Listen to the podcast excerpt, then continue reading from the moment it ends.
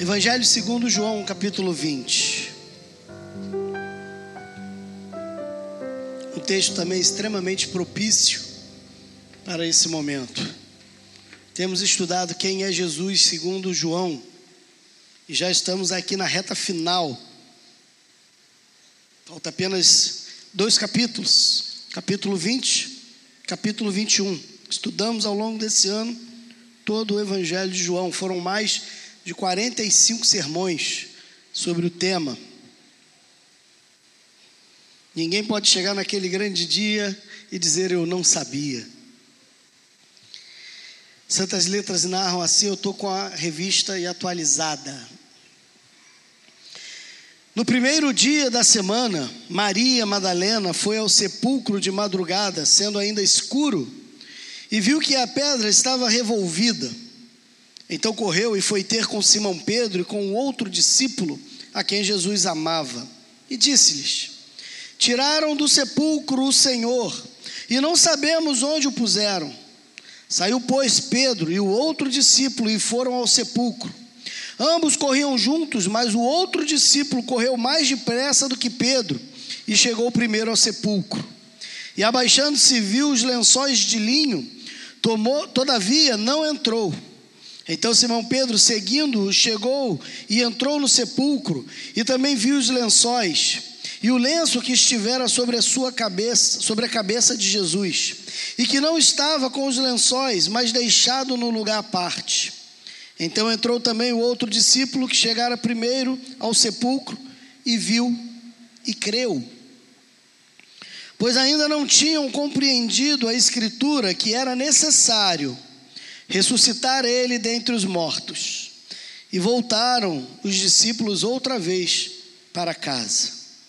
Precisamos, Senhor, da direção e da iluminação do Teu Espírito mais uma vez nessa manhã.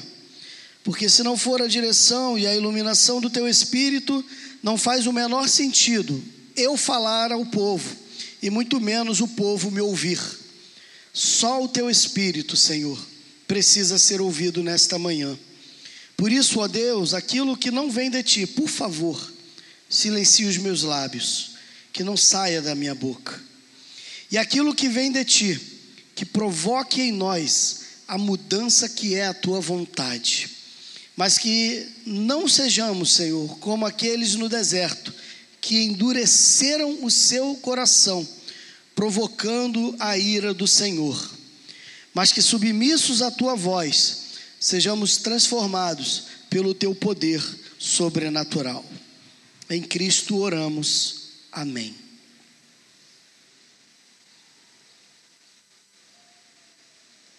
Na semana passada, nós falamos sobre a crucificação. Falamos sobre toda a humilhação que Jesus passou. Falamos sobre a coroa de espinhos, falamos sobre o repartir de suas vestes, da sua nudez, ao ser pendurado no madeiro, falamos da sua humilhação, dos seus julgamentos, falamos é, é, dos cravos que o fixaram à cruz, e falamos do brado, o clamor e o grito de vitória dado no momento final, quando ele rende o espírito e diz que está feito, está consumado, está pago, está cumprido. Conseguimos ali fechar aquele momento. Porém, se a história terminasse naquela hora, se os evangelhos, os quatro que narram tanto a morte quanto a ressurreição, terminassem é, é, a sua história naquele momento, toda a história não teria proveito. A derrota teria sido estabelecida não só ao Cristo, mas também a nós que dependemos do Cristo. Por isso, inevitavelmente, precisamos falar da ressurreição. Precisamos falar daquele, o único, que foi capaz de derrotar a morte. Como bem diz o apóstolo Paulo na sua primeira carta aos Coríntios, no capítulo 15: Aonde está a morte? A tua vitória. Há um questionamento, há uma pergunta retórica, né? E um certo sarcasmo da palavra do apóstolo aqui, meio que debochando da morte que havia sido derrotada por aquele que, ainda que morto, foi capaz de vencê-la e ressuscitar. E quando isso aconteceu? O texto começa fazendo a afirmação que isso aconteceu no primeiro dia da semana. No primeiro raiar do sol daquela semana. E se você pegar ali os outros evangelhos, você vai perceber que eles falam que é logo no início, é logo no findar ali da madrugada, o céu ainda estava escuro quando tudo isso aconteceu.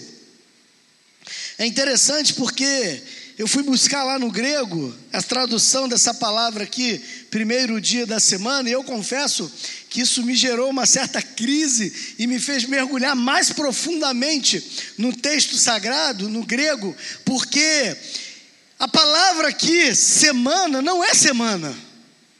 A palavra semana aqui no texto original grego é sabá, é sábado.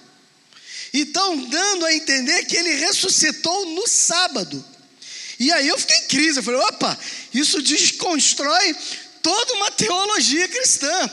Isso joga por terra tudo aquilo que aprendemos na nossa tradição cristã, seja ela evangélica ou católica ou qualquer outra ramificação do cristianismo. Destruiria tudo aquilo, até que eu mesmo já preguei desse púlpito.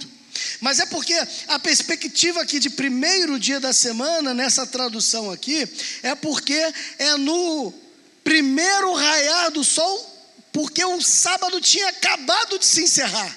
Mais ou menos isso. O sábado acabou. Agora é, é, como se eles estivessem dizendo o seguinte: no findar do sábado e no início do primeiro dia, é isso que ele quer dizer. Aí eu fiz assim, ó, ufa. Não aprendi nem ensinei errado. ufa. Foi no findar e no iniciar ali que Jesus ressuscitou. E isso pode parecer uma simples frase, lendo solto assim, mas não é, porque graças a essa frase do primeiro versículo do capítulo 20, nós toda a perspectiva teológica da, da adoração a Deus vai ser modificada. Porque até aquele momento, o sabá, o sábado, o dia do descanso, instituído pelo próprio Deus, agora ele não tem mais vigor diante de nós, cristãos. Porque é nesse exato momento é que a morte é vencida por Jesus, é que a lei é plenamente cumprida pelo nosso Salvador. A lei ela é cumprida no momento em que Jesus volta à vida, porque ele vence a condenação do pecado e da morte. E a lei, você deve se lembrar, ela aponta a condenação e morte. A lei ela não é capaz de salvar, a lei não é capaz de nos justificar diante de Deus, porque aqueles que tropeçam em um único ponto da lei, eles se tornam réu de toda ela. É isso que a palavra declara. É naquele momento que a lei é cravada e sentenciada, porque o homem justo Jesus conseguiu cumpri-la plenamente. Então, o próprio sabá, a própria lei sabática, ela é encerrada no Calvário. E a perspectiva muda. A igreja no primeiro século entendeu isso plenamente.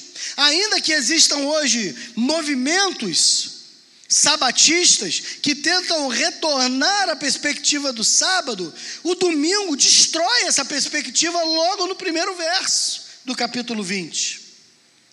A igreja cristã, ela entendeu essa vocação dominical, o dia do Senhor. Porque é a partir desse momento que eles passam agora a se encontrar no dia do Senhor, ou seja, no dia da ressurreição do Senhor, para celebrarem a ceia do Senhor, para colherem ofertas do culto, para estarem em comunhão e para estarem em adoração ao Senhor. Atos capítulo 20, verso 7, vai mostrar isso. A igreja reunida, a igreja partindo o pão 1 Coríntios capítulo 16, verso 1 e 2, vai mostrar a igreja reunida no partir do pão, que terminou aqui com o texto que eu li, mas o texto continua e o capítulo 16 mostra um momento, inclusive, que nesse primeiro dia da semana a igreja está colhendo ofertas naquele momento, ou seja, em ato de culto público. A gente vai ver também, por exemplo, em Apocalipse capítulo 1, verso 10, que o próprio João, o mesmo que escreve esse evangelho, ele é arrebatado para ter aquela visão celestial, para ter a visão das coisas que ainda iam acontecer no Apocalipse, e ele vai dizer que isso aconteceu no dia do Senhor, no primeiro dia da semana, no dia que o Cristo ressuscitou. Então, a partir desse momento, Toda a igreja entendeu a mudança desse paradigma. Eu não entrego mais a Deus o dia do meu descanso, eu entrego a Deus aquilo que eu tenho de primazia. O primeiro dia pertence ao Senhor. É por isso que você está aqui hoje e não no sábado. É por isso que você está aqui hoje, não na segunda-feira ou na sexta-feira. Você está aqui hoje porque a igreja de Cristo, lá do primeiro século, vem entendendo isso e toda a cristandade a posteriori também vem entendendo isso. E a gente vai ver uma batalha que é travada no, no, livro de Atos dos Apóstolos e também em algumas cartas paulinas de alguns judeus que se convertiam ao cristianismo, mas que tentavam impor a volta da lei sabática. Mas isso nunca foi aceito pela igreja e sempre foi condenado por ela.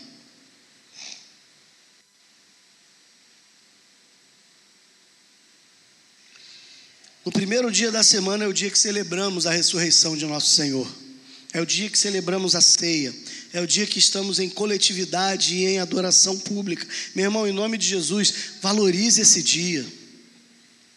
Tem muito crente em Jesus hoje que tem o domingo apenas como sendo ah, um dia para você dormir até mais tarde um dia para você almoçar com os amigos, fazer um churrasco em família. Meu irmão, não há nenhum pecado em você fazer um churrasco em família ou almoçar com os amigos, mas a sua prioridade precisa ser entregar a Deus o que pertence a Deus e aos homens o que pertence aos homens. O domingo pertence ao Senhor. Valmir, mas eu trabalho no domingo, eu trabalho por escala, 12 por 36. Então, domingo sim, domingo não, meu irmão, é um caso à parte, é exceção que a própria Escritura ela vai dar para aqueles porque você precisa manter a sua casa e sustentar a sua família. Isso é óbvio, ninguém questiona isso. Mas você que, ah, não, hoje eu vou é para a praia, meu irmão, você está com um problema sério. Você não entendeu a perspectiva bíblica. Ah, eu vou dormir até mais tarde, porque ontem eu cheguei de uma festa do meu amigo, e aí eu fui dormir tarde e tudo mais. Aí você chega tarde da festa, então você honra mais o seu amigo do que honra o seu Cristo. Ah, eu não vou hoje porque ah, eu tô acordei, eu tô passando mal a semana inteira, uma dor de cabeça a semana inteira. Aí a semana inteira você foi trabalhar com dor de cabeça. No dia do Senhor você não pode vir porque está com dor de cabeça. Notem que em pequenos gestos a gente honra mais o patrão, mais o amigo, mais o vizinho do que honra o Cristo. Ah, eu estou com dor de cabeça. Que bom, quer dizer que tem cabeça. Ainda que use ela para fazer coisa errada. No primeiro dia da semana, Maria de Magdala, Maria Madalena, foi ao sepulcro de madrugada, sendo ainda escuro, ó, aqui, ó, virada, viração, e viu que a pedra estava revolvida. Não foi ela que revolveu. Tentou-se subornar, Mateus fala isso. Tentou-se subornar alguns guardas que estavam ali zelando pelo sepulcro. Foi tentado pagá-los para que eles dissessem que foi violado o túmulo e roubaram o corpo de Jesus. E todos sabem que isso é uma falácia. Havia um desespero, mas havia uma certeza: Jesus ressuscitou. E deixa eu te contar uma coisa que talvez você nunca tenha se atentado. Quando você continua lendo os evangelhos e quando você adentra ao livro de Atos dos Apóstolos, quando você vai ver os, o sinédrio, o mesmo que havia crucificado Jesus, condenado Jesus, o mesmo sinédrio, o mesmo sumo sacerdote, a mesma liderança se reúne para tentar dissuadir os apóstolos a não pregarem no nome de Jesus. Quando Pedro toma da palavra em Atos capítulo 4 e faz duras e severas acusações àquele sinédrio e àquela liderança, ele fala: aquele que vocês mataram, que vocês crucificaram, Deus o fez Senhor e Cristo. E ele ressuscitou, ele está entre nós. Você não vê nenhum deles falando assim: isso é mentira, roubaram o corpo. Você não vê eles discutindo, sabe por quê? Porque eles sabiam a evidência da verdade. A ressurreição de Jesus, diferente talvez do que você tenha crido até aqui, não é uma questão de fé, é uma questão provada por testemunhas oculares. O apóstolo Paulo escrevendo aos Coríntios, ele vai dizer que mais de 500 pessoas o viram.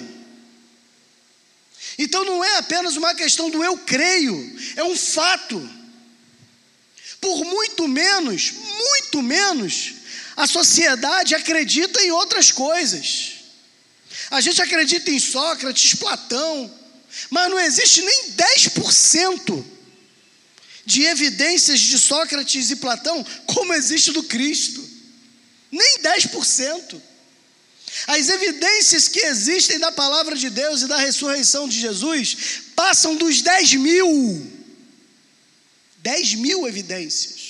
Entre historiadores judeus, entre historiadores gentios, como Plínio o Romano, ou seja, a gente está falando de uma gama de pessoas, uns que criam e uns que nem criam em Jesus, mas que não negavam o fato de sua ressurreição. É fato, não é fé apenas. Aquilo aconteceu, a pedra foi removida, a pedra foi retirada, a pedra foi tirada do lugar. É interessante que aquela mulher, ela fala para eles e eles saem correndo em direção ao túmulo. Sabe por quê? Porque ninguém acreditava na sua promessa de que ele ressuscitaria. Meu irmão, seja franco com você agora. Às vezes você ora pedindo a Deus uma coisa, mas lá no fundo, às vezes você não crê que aquilo vai acontecer. Porque nós somos fracos na nossa fé. A gente até pede, mas na nossa fé é tão falha e tão fraca que às vezes, por mais que a gente peça, a gente às vezes nem acredita que aquilo possa acontecer. Eu abri o coração para os irmãos uns domingos atrás aqui, falando para os irmãos que eu oro pela conversão dos meus pais há mais de 25 anos. E orando pela conversão dos meus pais, eu confessei aqui para os irmãos que eu oro por isso, mas lá no fundo, eu acabo não crendo de verdade que isso possa acontecer. Tamanho é o afastamento dele. Aí, quando foi agora, duas ou três semanas atrás, acho que duas semanas atrás, meu pai foi lá em casa visitar as crianças junto com a minha mãe. Eu não estava, eu estava na igreja e fui lá para casa. Porque sejamos francos, depois que vocês são avós, vocês não vão mais ver filhos, vocês vão ver neto. Né? Ninguém mais quer saber do filho, quer saber do neto, essa é a verdade, né? Aí deixa de existir. Mas tudo bem. E aí eles foram lá para ver, né, meu pai e minha mãe, para ver as meninas. E pela primeira vez em 25 anos, a Talita conseguiu evangelizar meu pai. Estou dizendo que ele se converteu, não, irmão. Mas foi a primeira vez, ela falou, Valmir, eu fiquei quase três horas falando da palavra de Deus para ele. Usando inclusive o seu testemunho de conversão de quem você era, porque eles sabem quem você é e quem você é hoje. E ela falou que ele se emocionou. E eu falei: Ah, Jesus, obrigado. Porque aquilo deu, né? E o Eterno vai mostrando para a gente que na nossa pequenez ele se mostra grande. Me ajuda em oração.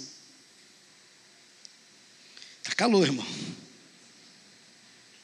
Aqueles dois homens correm em direção ao túmulo porque eles não acreditaram na palavra que Jesus disse que ele ressuscitaria.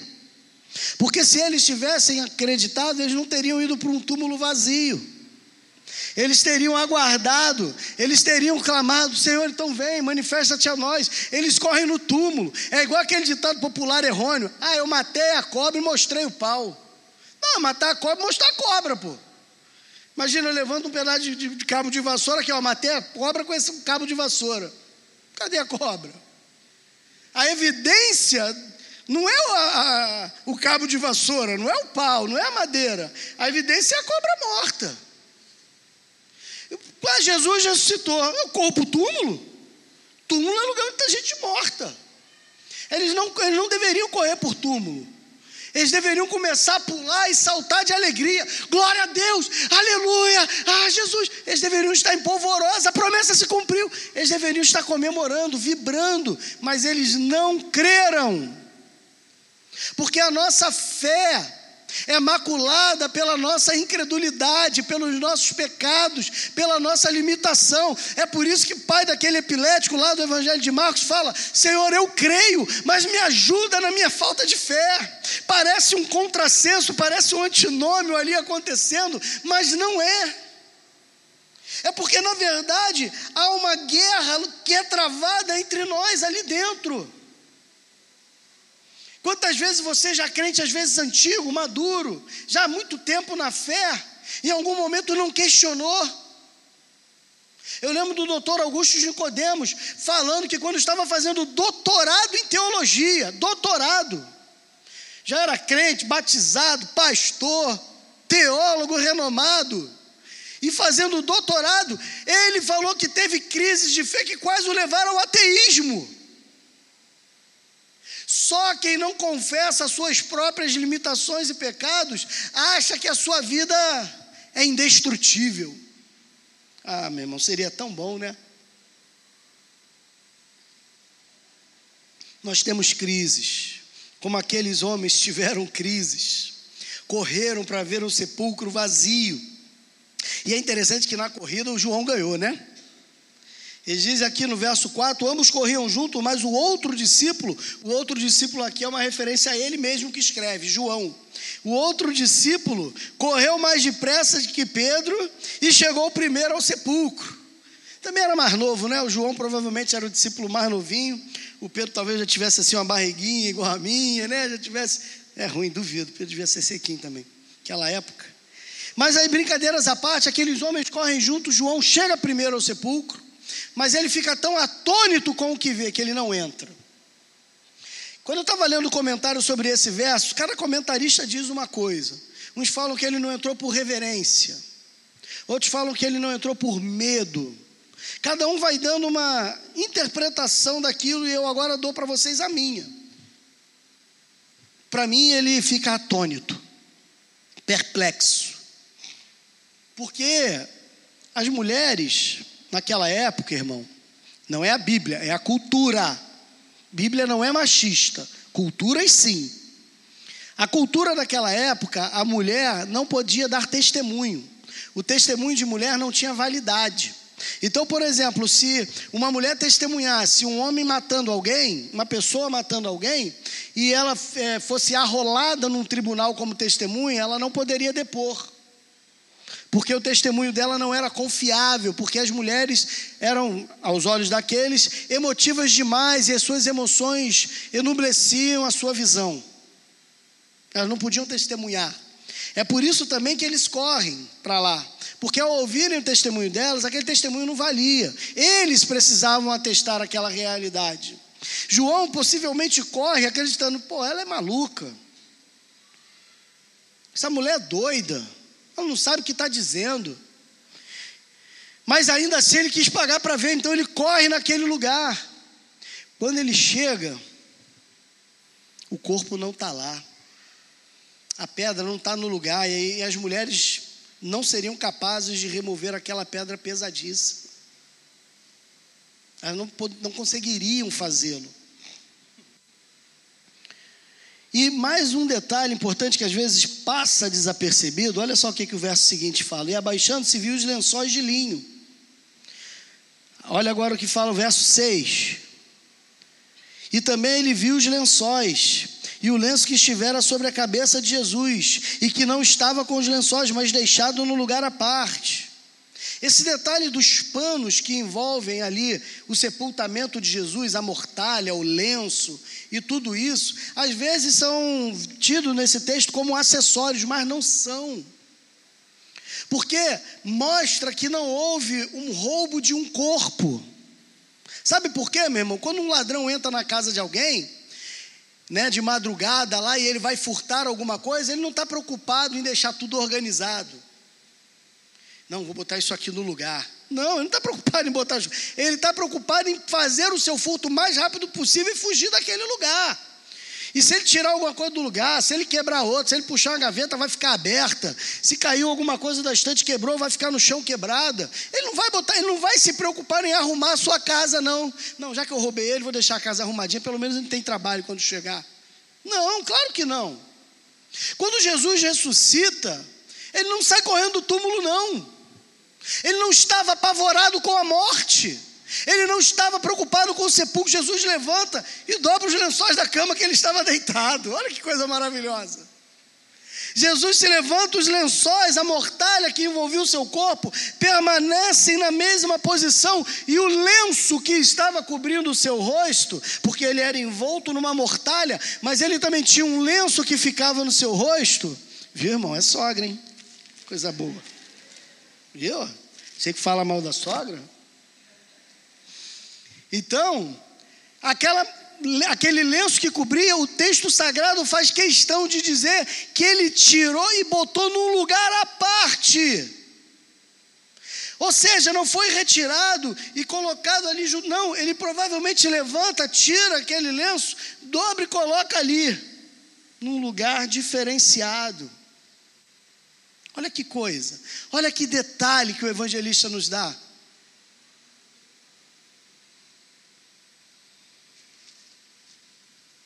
Porque Jesus não tinha medo da morte. Jesus não precisava fugir daquele lugar. A gente, quando está no hospital, a gente fica aflito para receber alta. A gente fica agoniado, a gente fica angustiado, a gente não quer estar tá naquele lugar que cheira a morte. Jesus não tinha problema com a morte, porque a chave da morte já estava nas suas mãos. Ele estava tranquilo.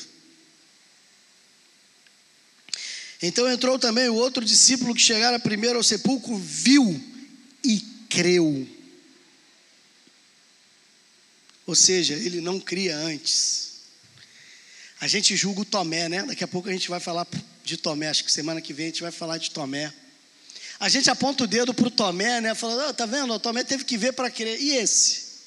Viu e creu. Ele não creu e viu. Ele teve que ver, assim como Tomé. Ou seja, a nossa fé ela é tão pequena que a gente precisa de elementos visuais para que a gente possa crer. Sabe qual é a prova maior disso? A idolatria. A idolatria é a prova vital de que a nossa fé ela é tão frágil que às vezes os seres humanos se sentem na dependência de ver alguma coisa para que vendo essa coisa possam crer nela. Repararam isso? E não digo só, e perdoem-me aqui, quando os evangélicos normalmente falam de idolatria, a maioria de nós, no nosso imaginário, pensa na igreja romana. Ah, meu irmão, foi isso o tempo, né? A igreja evangélica, ela é tão idólatra quanto. Sejamos francos, sejamos sinceros. Nós idolatramos pastores, nós idolatramos cantores gospels. Nós idolatramos movimentos, nós idolatramos tendências, nós idolatramos doutrinas esquisitas. A gente faz esse tipo de idolatria. Tem gente que idolatra a Bíblia. Já viu que tem crente que bota a Bíblia no carro para dizer que não é roubado, se tiver a Bíblia no carro. Bota a Bíblia aberta no Salmo 91 para não entrar demônio dentro de casa. Pega a rosa ungida na Universal e bota lá em cima da casa ou do, do da estante para abençoar e perdoar os pecados do lugar. Bebe copo d'água na oração das seis horas.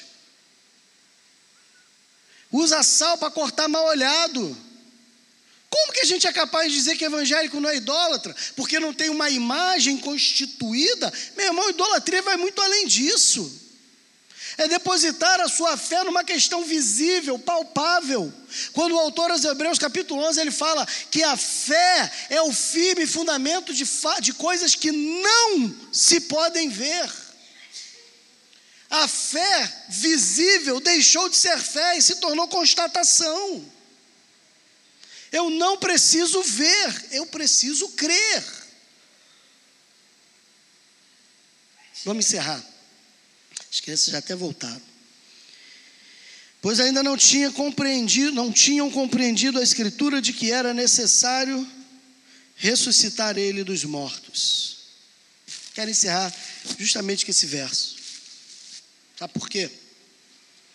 Aqueles homens andaram durante três anos com a palavra de Deus encarnada.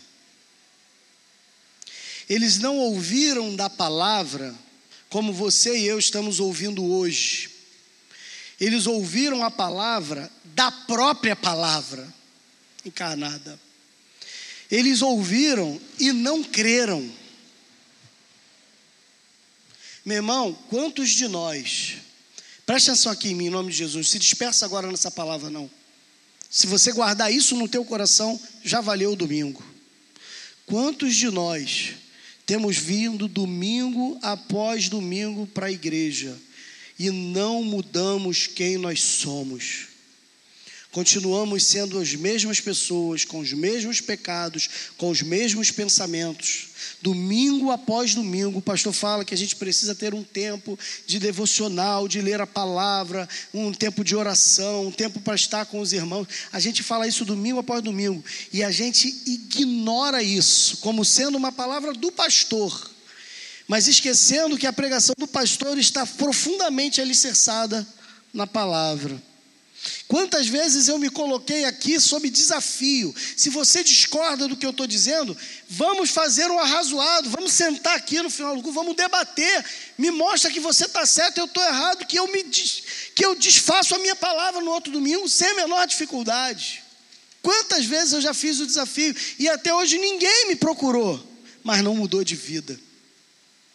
Continuam acreditando que vir à igreja domingo o torna cristão. Que não ter um envolvimento com a palavra, com a comunhão, com a oração, com as minúcias da fé, é que realmente fazem de nós cristãos. Meu irmão, naquele grande dia, muitos ficarão decepcionados, muitos e sabe por que, que naquele dia muitos ficarão decepcionados? Porque muitos são chamados, poucos são escolhidos. A gente está aqui ouvindo, está sendo chamado, mas ser um escolhido são as atitudes da nossa vida é que provam essa escolha. Palavras, o vento leva. As atitudes marcam vidas. Escolha hoje se você vai crer na Escritura ou se você vai continuar crendo na sua concepção do que é cristianismo. As duas coisas não podem ser conjugadas juntas. Vamos orar? Pai Celestial, a nossa interpretação da Bíblia não é a Bíblia. A Bíblia é a tua palavra infalível. Por isso eu te peço, ó Deus, que o teu Espírito Santo quebre as barreiras que há em nós, do nosso próprio ego, do nosso próprio eu. Quando julgamos, ah, eu penso diferente, ah, eu interpreto de outra forma. Pai, que o teu Espírito Santo revele a plena verdade, como tem revelado domingo após domingo, dia após dia, para que desses que aqui nos ouvem não se percam. Quantos estão perdidos, Senhor, na fé, mesmo estando dentro de uma igreja? Quantos estão longe de Ti, mesmo frequentando cultos domingueiros? Senhor, por favor, que eu não seja uma voz clamando num deserto, mas que o nosso clamor como igreja, igreja verdadeira de Jesus, possa chegar até a tua presença como um aroma suave. E que aqueles, Senhor, que tem se agregado, se aproximado, mas que não tem mergulhado, nas águas do trono. Senhor, de fato, nessa manhã, possam mergulhar. Mortifica, ó Deus, o nosso eu, para que a verdade da luz do Evangelho brilhe através de nós. Toma-nos nas tuas mãos. Esse é o meu clamor. Esse é o clamor do teu povo nessa manhã. no precioso nome de Jesus, o Senhor da igreja. Amém e amém. Bom domingo aos irmãos, que Deus abençoe a todos, em nome de Jesus.